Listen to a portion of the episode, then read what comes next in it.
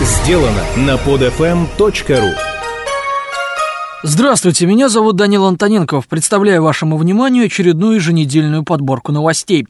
Сначала короткой строкой, ну а затем перейдем к рейтингу. Компания, глава которой заявила коррупции в администрации президента на Олимпийской стройке в Сочи, оштрафована. Суд за взятки приговорил экс-президента Тайваня и его жену к 19 годам тюрьмы. У нас-то и до суда дело не доходит, не говоря о реальном сроке. Социологи выяснили, что реальный размер бытовой взятки в России достигает 5000 рублей, имеется в виду мздоимство в здравоохранении, образовании и на дорогах. Специалисты призывают не путать этот вид коррупции с деловым, как это делают власти. Так называемые деловые взятки на три порядка больше. Российские граждане считают профессию милиционера одной из самых нежелательных для своих детей. А ведь помните, раньше стать дядей Степой мечтал каждый второй ребенок.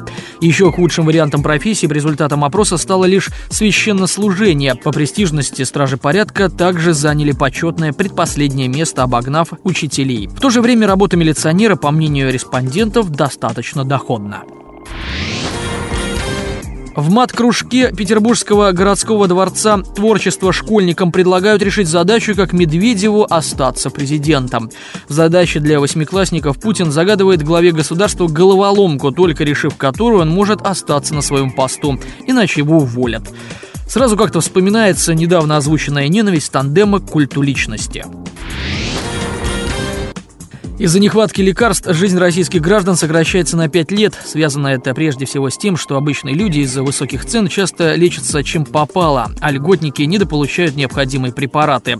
Глава Минздрав соцразвития Татьяна Голикова призналась журналистам, что льготники получают помощь по принципу «кто первым дойдет». На научный форум по нанотехнологиям в Москве пригласили торговцев маслом для чистки чакр – Журналисты выяснили, что стенд с сомнительной продукцией в ярких флаконах занимал полноправное место на выставке инновационных работ, среди которых были сверхпроводники нового поколения и технологии струйной печати. Организацией форума занималось дочернее предприятие Роснана, которое руководит Чубайс. Отмечу, в то же время американские военные получили первых боевых роботов. Нобелевский лауреат Новоселов осадил зам главы администрации президента Суркова, предложившего России покупать иностранных ученых. Миноборнауки объявила о выделении 40 грантов для таких специалистов на общую сумму 6 миллиардов рублей. Российские ученые сетуют на то, что члены Совета отдают гранты своим людям, а процедура отбора победителей крайне непрозрачна. Федеральные каналы начали атаку на мэра Химок. Как считают эксперты, такие передачи не могут выходить без одобрения сверху. Их цель – подготовить почву для грядущей отставки мэра подмосковного города Стрельченко и губернатора Московской области Громова. Политологи вспоминают аналогичную кампанию против Лужкова.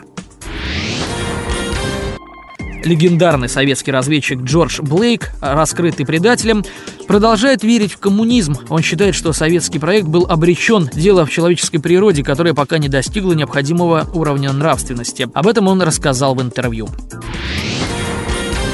Британская молодежь на первом месте среди стран Запада по употреблению кокаина. Его поглощают 6,2% молодых людей. За Британией следует благополучные США, Канада, Австралия, Дания, Ирландия, Италия и Испания. У нас же денег не так много, поэтому приходится довольствоваться лидерством по героину. На лицо польза западных принципов воспитания общества. ЕС призывает Ирландию принять финансовую помощь. Дублин сопротивляется давлению и отказывается от поддержки. Аналитики указывают на то, что, как правило, помощь сопровождают различные требования. Так, в Греции по указу Евросоюза были жестко урезаны социальные гарантии населения. 52 тысячи британских студентов приняли участие в акции протеста против повышения платы за образование. Демонстранты метали полицейских древки от плакатов, яйца и бутылки, а также устроили погром в штаб-квартире консервативной партии. Индия, Израиль и Арабские Эмираты являются крупнейшими импортерами военных самолетов. За последние пять лет они закупили треть от общего объема продаж воздушной боевой техники в мире.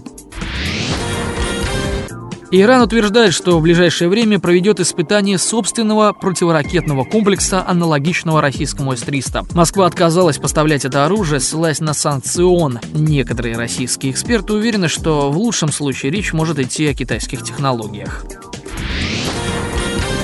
Несколько американских пазлов. ЦРУ прятала от международного правосудия десятки нацистских военных преступников и их пособников. Об этом свидетельствует доклад Минюста США, содержание которого скрывали 4 года. К примеру, американцы закрыли глаза на прошлое Артура Рудольфа, который руководил заводом боеприпасов, где использовался труд узников. НАСА даже отметил работу нациста за океаном наградой. Обама продлил еще на год действие чрезвычайного положения в отношениях с Ираном. Напомню, соответствующий указ был подписан более 30 лет назад Джимми Картером. Тогда американцы провалились в своих попытках сделать иранское руководство лояльным к США. Бывший президент Пакистана заявил, что его страна и США участвовали в джихаде против советских войск в Афганистане. Происходило это путем привлечения на войну маджахедов со всего мира. Теперь, собственно, к рейтингу. Седьмое место. В последнее время в связи с отставкой Лужкова то тут, то там всплывают сообщения о том, что Собянин кого-то убрал, кого-то назначил на очередной пост. Зачастую людей просто переставляют на другие должности, видимо, усаживая своих. Но по мне так логика, что уже привычно, отсутствует. Увольняют, значит не справился. Но вот почему тогда ставят на другую должность? Ведь, ведь утверждается, что данный управленец показал себя непрофессионалом. Ну и, конечно, как сопровождение, столько криков о коррумпированности, но в то же время никаких судебных разбирательств. Это в очередной раз доказывает то, что меняется просто взяткополучатель, а не искореняется проблема. Шестое место. Сеул опять кошмарит КНДР. Южнокорейские СМИ выдали очередную порцию бездоказательного обвинения. Якобы участников саммита G20 в столице Южной Кореи хотели отравить с помощью воздушных шаров. Сообщалось, что командующий пограничными войсками КНДР якобы намеревался отправить заряды с 20 видами биологического и химического оружия, прикрепленные к воздушным шарам и парашютам. Голливудские сценаристы нервно курят. Сюда же Верховный суд Южной Кореи вынес постановление, согласно которому вся музыка, восхваляющая режим КНДР, отныне считается незаконной, поскольку несет в себе угрозу безопасности страны. Решение суда касается названий северокорейских музыкальных произведений, поскольку текста в них нет. Суд постановил, что названия музыкальных произведений Северной Кореи содержат, внимание, выгодные врагу выражения угрожают безопасности южных корейцев. В итоге одна девушка получила 4 года тюрьмы за хранение 14 музыкальных файлов с гимнами и маршами КНДР. Пятое место. Беларусь избавляется от зависимости от российских энергоносителей. Минск подписал с Киевом договор о транспортировке венесуэльской нефти. Речь идет о транзите топлива из танкеров, разгружаемых в Одессе. Для этого будет задействован нефтепровод. Также Лукашенко заявил, что страна в 2011 году намерена закупить в России лишь менее половины необходимой ей нефти. В течение трех лет страна будет получать не менее 30 миллионов тонн венесуэльской нефти. Лукашенко отметил, что нужно было перестроиться из-за взимания России стопроцентной пошлины на поставляемые энергоноситель. Четвертое место. Новость о том, что на развитие образования в ближайшие пять лет выделено 137 миллиардов рублей, радужными красками запестрила в информационном поле. Немного подпорчу картину некоторыми комментариями зампреда Комитета по образованию Госдумы Олега Смолина. Итак, по его словам, большая часть бюджетных денег уйдет естественным и противоестественным образом за коммунальные услуги, электричество, транспорт, услуги связи и так далее. В следующем году зарплата педагога в перерасчете на год увеличится на 3,5%. Стипендии студентам вырастут аж на 2%. При этом Смолин считает, что в общероссийском масштабе денег будет недостаточно для серьезной модернизации. А соответствующая инициатива «Новая школа» — это просто показуха. Построить несколько умных сверхсовременных школ, а сельские школы будут закрываться. Продолжая анализировать цифры, Смолин говорит, что в общероссийском масштабе 15 миллиардов рублей хватит лишь на обеспечение школ учебниками. Для сравнения также добавлю, что на решение проблем питания нужно 50 50 миллиардов рублей. Третье место. Россия заняла второе место в мире по росту числа трудовых мигрантов. По данным Всемирного банка, по итогам этого года в страну мигрируют почти 12,5 миллионов гастробайтеров. Большинство, конечно же, нелегально. Также в докладе эксперты указывают, что в прошлом году из России в другие страны было отправлено 18 миллиардов 600 миллионов долларов.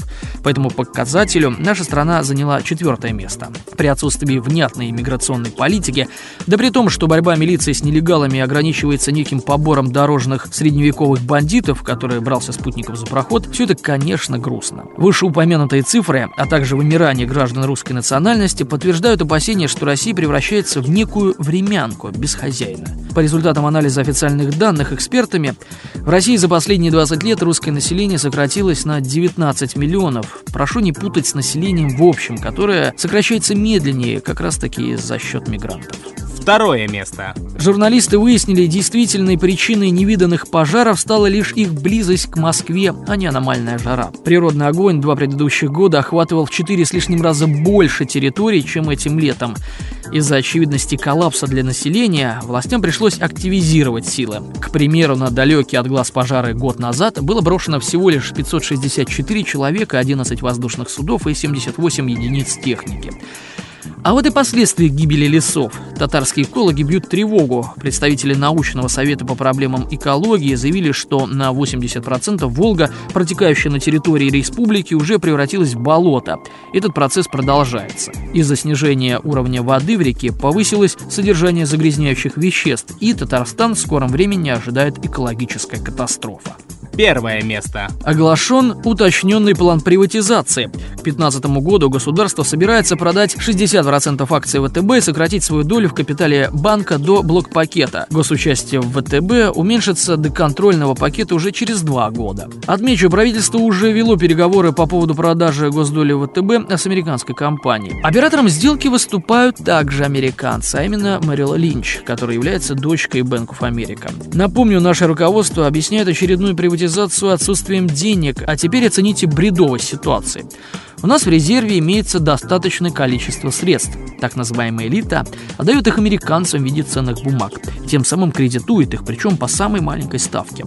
В то же время кричит, что нет денег, и под эту, мягко говоря, неправду, объявляет тотальную распродажу госимущества. Причем посредником, если хотите, агентом, выступают американцы, и покупателем могут оказаться все те же американцы. Да и ладно дело шло о рядовых предприятиях, которые имеют потенциал и которые загнили из-за плохого менеджмента. С молотка уходят стратегические ресурсы, это надо понимать. Процитирую первого вице-президента, супредседателя Комитета по банкам и банковской деятельности Российского союза промышленников и предпринимателей Александра Мурычева. ВТБ выступает фактически как банк развития, кредитуя российскую экономику по заданию правительства. Не уверен, что частные инвесторы после ослабления контроля со стороны государства захотят взвалить на себя эту миссию. Конец цитаты. Итак, к выводам. Первое.